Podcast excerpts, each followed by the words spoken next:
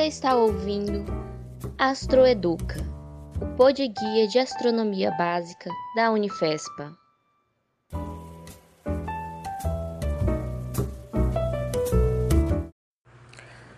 Olá, me chamo Deisiane, sou discente do curso de Licenciatura em Ciências Naturais da Universidade Federal do Sul-Sudeste do Pará, Unifespa. Hoje iremos aprender sobre o calendário e a astronomia e a relação que ambos possuem. Mas antes nos perguntamos: o que é um calendário? Para que, que serve? E por que, que foi inventado? O calendário é um conjunto de regras que serve para associar dias inteiros em períodos maiores com o objetivo de contar a passagem do tempo. O calendário é uma invenção de enorme utilidade para todos nós. Ele nos ajuda a organizar e planejar nossa vida. Você não precisa pensar muito para chegar a essa conclusão. Basta analisar a organização da sociedade, do seu dia a dia, dos seus familiares, dos seus colegas. Observe no seu dia a dia que o calendário organiza os dias de aulas, os dias sem aulas, as férias, aniversário, festa, visita à casa de um colega ou um passeio, e até mesmo uma viagem muito importante. Hoje nós sabemos que se passaram milhares de anos até que se chegasse a esta invenção a invenção do ano também, do mês, da semana, do dia, da hora, do minuto e do segundo. Grande parte da população atualmente possui acesso a calendário, seja ele impresso, virtual, online, é, independentemente do território ou então do país em que você esteja localizado. Como é que um instrumento tão útil como este foi inventado? A coisa mais simples presente em todos os calendários é o dia. Ele pode ser determinado com o início do sol, ou o nascer do sol, ou o pôr do sol. E logo em seguida vem a noite, dormimos, acordamos e logo podemos dizer é outro dia. Talvez, quando crianças, ficávamos confusos em saber quais dias íamos para a escola. No sábado, no domingo, feriados. No calendário, além dos dias, temos outras análises a se fazer. É, juntando os sete dias, fazemos uma semana. E veja que ela também organiza nossa vida. Durante ela, temos dias de aula e os dias sem aulas. E isso se repete por sete dias. E você sabe qual dia da semana seguinte você terá aula ou não. Depois nós temos os meses, os meses. Vejam que coisa curiosa. Eles não possuem o mesmo número de dias.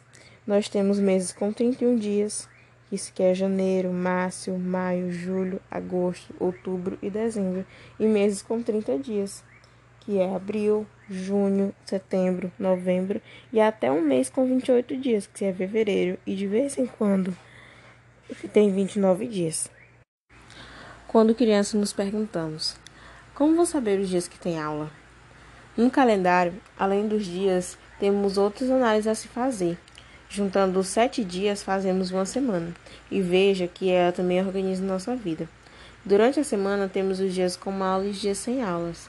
Eles são do sábado e domingo, ou então algum feriado. Isto se repete por todos os meses e todos os anos. E veja que coisa curiosa: os meses não possuem o mesmo número de dias. Temos meses com 31 dias, que são eles: janeiro, março, maio, julho, agosto, outubro e dezembro. Meses também com 30 dias, que são eles: abril, junho, setembro e novembro. E até um mês com 28 dias, que é ele fevereiro, e que de vez em quando tem 29 dias. Por fim, nós temos o ano, que quase sempre é 365 dias, mas a cada quatro anos temos um ano de 366 dias. Quando o ano termina, temos uma grande data festiva, além do Natal, que é a virada de Ano Novo, que em muitos países é comemorado com fogos de artifícios e uma festa enorme para comemorar a passagem de mais um ano que se passou. Como é que isso foi inventado? Porque o ano é tão importante. A humanidade construiu mais de 400 calendários. Isso indica que os, muitos povos buscaram fazer o seu, pois na época não havia muitas informações. A referência mais antiga é, é que os babilônios, um povo que habitava uma região hoje incluída no Iraque, é, escolheram os sete dias numerados, números relacionados com alguns astros especiais do firmamento, que são os mais visíveis ao olho nu, que são eles o Sol, a Lua e os cinco planetas, que é Mercúrio, Vênus, Marte, Júpiter e Saturno, tornando-os assim os dias planetários da semana, que são eles também. Segunda-feira é o dia da Lua, terça-feira, dia de Marte, quarta-feira, Mercúrio, quinta-feira, Júpiter, sexta-feira, Vênus, sábado, Saturno e domingo, o dia do Sol. O calendário que utilizamos hoje é, está baseado no calendário romano, introduzido por Rômulo, que é o fundador de Roma, por volta de 750 a.C. Aqui o ano tinha 10 meses, de 30 ou 31 dias, totalizando 304 dias. Os quatro primeiros meses do ano eram março, que era em homenagem a Marte, deus da guerra, abril, homenagem a Apolo, deus da beleza. Maio, homenagem a Júpiter, deus do Olimpo. Junho, homenagem a Jun, esposa de Júpiter.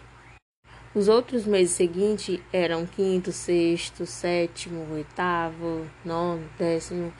Mas pouco tempo depois, o sucessor de Rômulo introduziu dois novos meses: janeiro, que referia-se a Janus, deus da paz, e fevereiro, que se referiam ao mês das doenças. E os meses passaram então a ter 29 ou 31 dias, exceto fevereiro, com o dia 28, como eu já havia falado. Calendário também é muito importante para os nômades na agricultura, para saber o tempo certo de arar o solo, plantar e colher, e também para celebrações religiosas. Mas como isso pode ter ocorrido? Como eles observaram isso? Em primeiro lugar, foi essencial perceber que, a, que havia uma repetição de uma periodicidade, um intervalo de tempo, depois denominado de ano, no qual o clima se repetia. E o clima muda com o tempo, ora frio, mais quente, mais chuva, menos chuva e ora sem chuva alguma. O longo período nômade em nossa espécie deve ter dado tempo para que alguns ancestrais percebessem a periodicidade. Eles devem ter percebido também que as plantas precisavam de um clima adequado para ser cultivadas, crescerem e serem colhidas. A sabedoria popular diz que há uma boa época de plantar e outra para colher. Estas informações foram necessárias para que se pudesse desenvolver a agricultura permitindo que a humanidade deixasse de ser nômade e pudesse passar a residir no local fixo. O surgimento das cidades é, passa pelo desenvolvimento da agricultura também. Muitos chamam esta fase de revolução neolítica ou revolução agrícola. Não é por acaso que os primeiros indícios de que temos a invenção no calendário sejam do Egito e da Babilônia. O Egito possui um dos maiores rios do mundo, o rio Nilo, e a Babilônia, o rio Tigre e Eufrates. A água é um insumo essencial na agricultura e os egípcios precisavam prever quando aconteceriam as cheias no rio Nilo. Hoje, com o calendário, sabemos que, no Egito, estas cheias acontecem entre o fim de agosto e o início de setembro. Percebendo assim que a cheia era um fenômeno periódico eles buscaram um, algum fenômeno que avisasse a eles quando esta cheia iria acontecer. Foi assim, buscando algum evento que avisasse que vinha uma cheia, que os egípcios mediram este intervalo de tempo do ano é, em demandas sociais que são importadas pelos motivadores da ciência e com a agricultura do Egito dependia das cheias do rio Nilo, era importante prever quando isso ia acontecer. Outro astro também que pode influenciar na construção do calendário é a Lua. Depois do Sol, a Lua é o objeto astronômico mais fácil de observar e no qual percebemos um movimento periódico. Ela aparece em diversas formas para nós, por suas fases e causa muita admiração.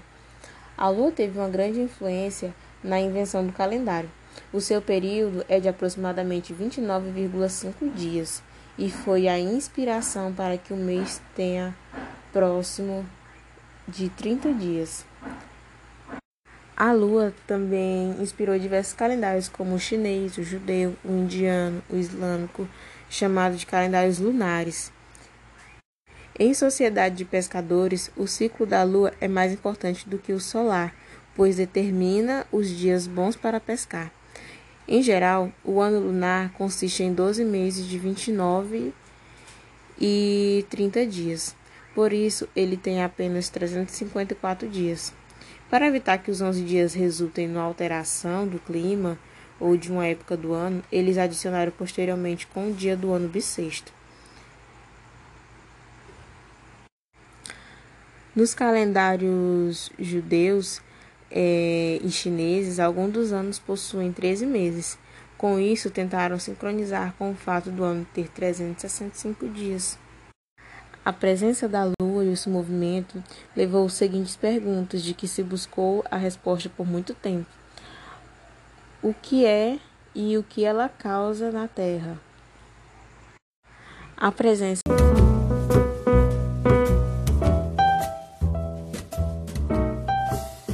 Você ouviu Astroeduca, pod guia de astronomia básica da Unifespa.